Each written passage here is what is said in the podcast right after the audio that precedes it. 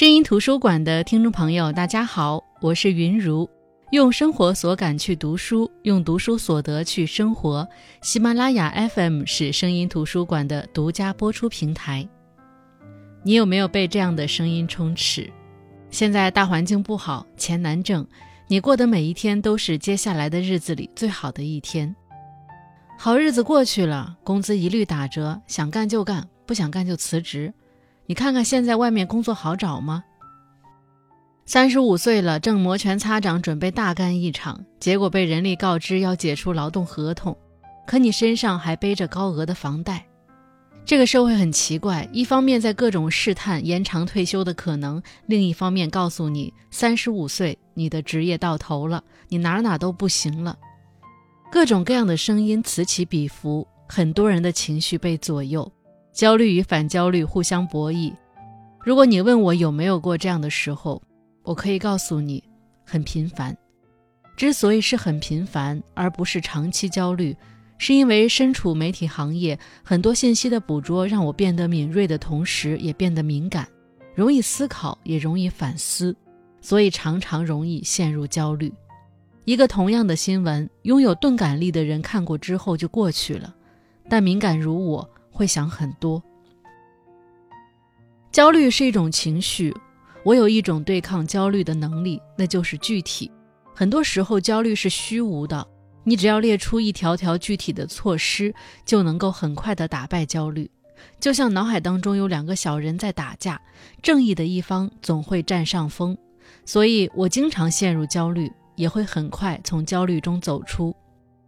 每个人都有可能会焦虑，但不是每个人都能被治愈，因为不是每个人都是苏轼。今天我们读苏轼，总期待能像他一样随遇而安，像他一样苦中作乐。可是我们不知道的是，苏轼的随遇而安背后也曾焦虑和彷徨。我们不知道的是，在决定苦中作乐之前，他也曾对抗过消极。所以，如果你想从苏东坡身上寻求治愈，应该真的去探究。他如何对抗焦虑？如何面对沉浮？如何应对虚无？如何消解烦恼？这一个个的如何，并不是方法论，而是一种心态。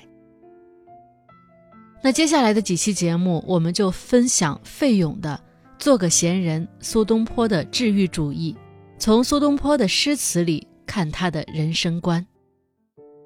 这本书是作者费勇从现代人的视角解读苏东坡的作品，以苏东坡的人生经历为经，诗词文章为纬，勾勒出苏东坡丰富而坎坷的一生，并独辟蹊径地提出了做个闲人的生活哲学。那声音图书馆在之前的节目当中分享过“人生如逆旅”，幸好还有苏轼。通过那期节目或者那本书，我想大家对于苏轼应该有一定的了解。苏轼字子瞻，号东坡居士，世称苏东坡。他是我们耳熟能详的一位大文豪。我们通过诗词了解他豪放的性格，但对于大多数人来说，对他诗词的了解多于对他本人的了解。在他豪放的诗词背后，很难想象苏东坡一生命运起伏，多次遭到贬黜，宦海沉浮，奔走潦倒，处境艰难。那这一期。我们主要讲讲他漂泊的一生。苏东坡一零三七年出生在梅州，也就是今天的四川眉山。和小镇做题家出身的你我一样，他也是一个小镇青年。但那个年代应该都可以统称为农家子弟。虽然苏东坡的祖上不仅种地，也经商，在当地有一定的名望，但充其量只是个富农。到了苏东坡的父亲苏洵这儿。情况发生了一些变化，苏洵一心想走出安逸的蜀地，到京城开封谋求仕途。苏东坡和弟弟苏辙也受到父亲的影响，想去大城市看看。这和生活在二十一世纪的你我如此之像。我们拼命做题考试，不也是想离开家乡，去外面的世界看看吗？苏家父子三人从四川梅州出发，前往汴京参加开封府试。而在此之前，和我们一样是寒窗苦读。一零五七年，欧阳修主持的礼部考试，苏家两兄弟同科进士及第，一时之间名扬天下。从他去凤翔府任判官开始，宦海浮沉的一生也开始了。苏东坡六十六年的人生中，先后在梅州、汴京、凤翔、杭州、密州、徐州、湖州、黄州、颍州、扬州、定州、惠州、儋州等十余个地方生活过。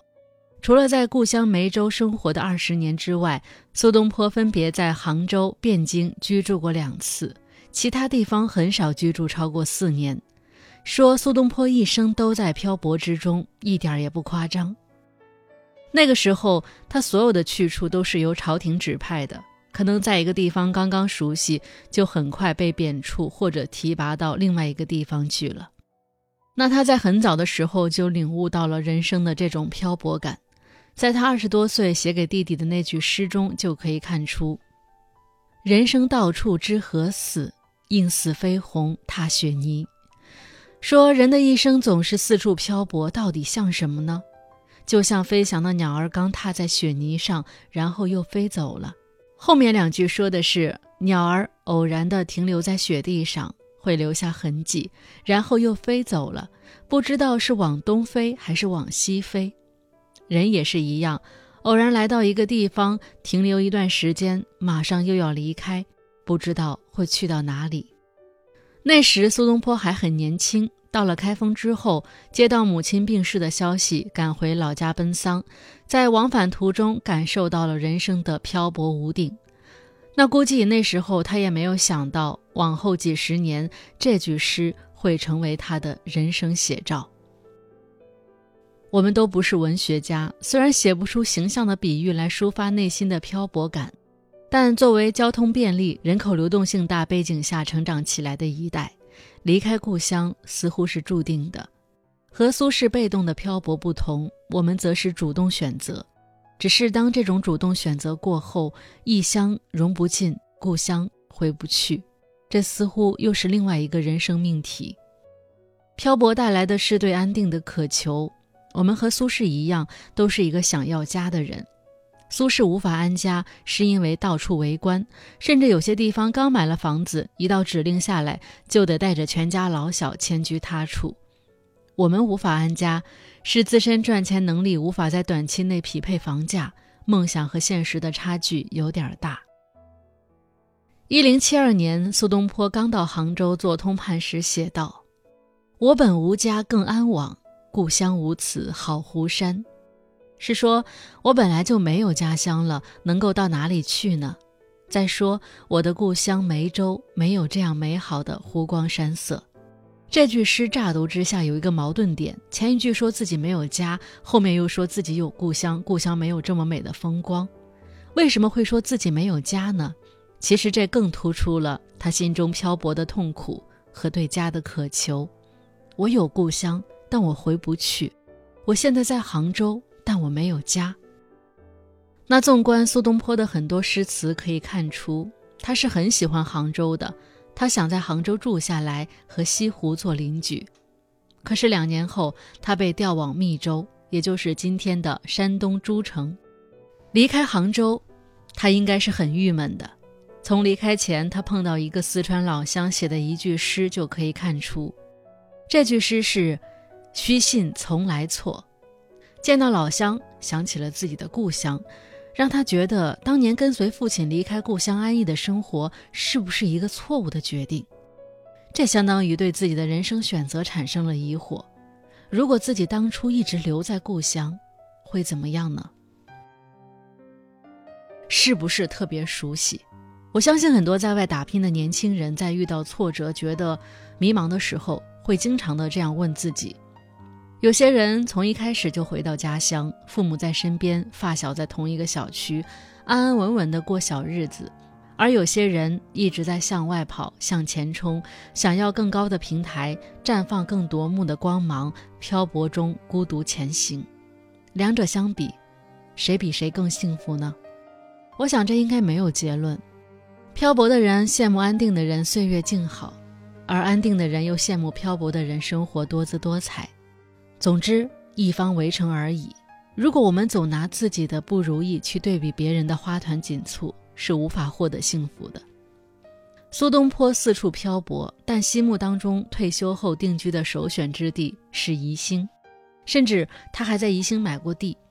但一场乌台诗案，让苏东坡从名满天下、前途无量的臣子，瞬间成为罪犯，受尽羞辱。他在京城的监狱被关押了几个月之后，被贬至黄州。一零八零年二月，苏东坡初到黄州。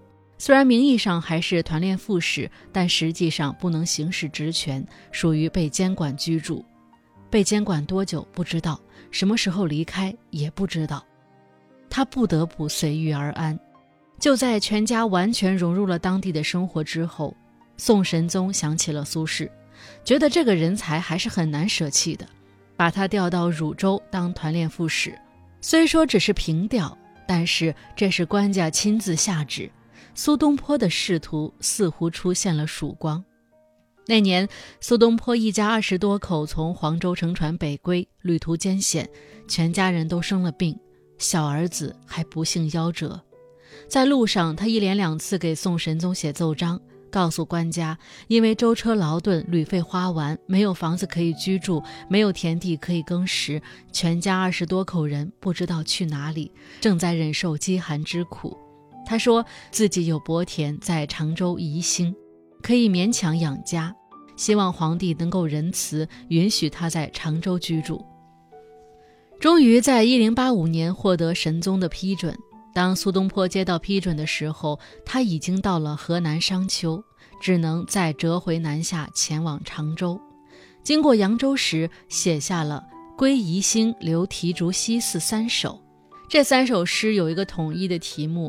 题目里用了“归宜兴”这个“归”字，可以看出宜兴是苏东坡自己选择的想安家的地方。现在他终于实现了这个愿望，心中的喜悦可想而知。所以他把宜兴看作是自己的家，在诗里说：“这个归家的梦做了十年，总是实现不了，只能寄托在西风里。”推算起来，苏东坡大约是在一零七四年在宜兴买田，起了在那里安家的念头。到了一零八四年，正好十年，苏东坡在宜兴有过短暂的停留，这可能是他一生当中唯一一次按照自己的意愿生活，由此在当地留下不少传说。据说他为了喝好茶。自己设计了一种茶壶，叫提梁壶，也叫东坡提梁壶，灵感来自灯笼的形状。他还将“松风竹炉，提壶相呼”这句话刻在茶壶上，展现出一幅宋代人煎茶饮茶的画面。虽然苏东坡最终没有在宜兴定居，但是在他的《楚宋帖》中，短短数语构想了一种宜兴生活，至今读来打动人心。这本书的作者由此发出感慨：无论处在什么情况下，都不妨碍我们去设计自己的生活，找一个喜爱的地方，过一种平淡的生活。也许暂时不能达到，但这会成为一种内在的动力，带着我们的生活里不断向上。那在苏东坡所有关于故乡家的诗词当中，有一句广为流传，那就是“此心安处是吾乡”。当年因为乌台诗案一同遭到贬黜的有一个同僚叫王巩，他被贬到了岭南。一零八六年，他从岭南归来，和苏东坡见面。苏东坡作了这首词，其中一句是：“试问岭南应不好，却道此心安处是吾乡。”这句词的绝妙之处，就是代表了一种难得的通达和积极的生活态度。虽然历经沧桑，虽然受尽苦难。但依旧可以让每一天变得精彩，变得蓬勃，让我们的心可以栖息在热腾腾的生活活力中。禅宗有一句诗：“处处无家，处处家。”苏东坡作为禅宗信徒，可能很早就体会到了这种超然物外的心态。他曾经有一篇文章叫《超然台记》，和“此心安处是吾乡”所表达的意思异曲同工。在他看来，很多人都有追求幸福而回避灾祸的心理，但是恰恰是这种心理会给人带来无限的痛苦。如果我们能跳出事物的局限，就不会在意幸福或者不幸。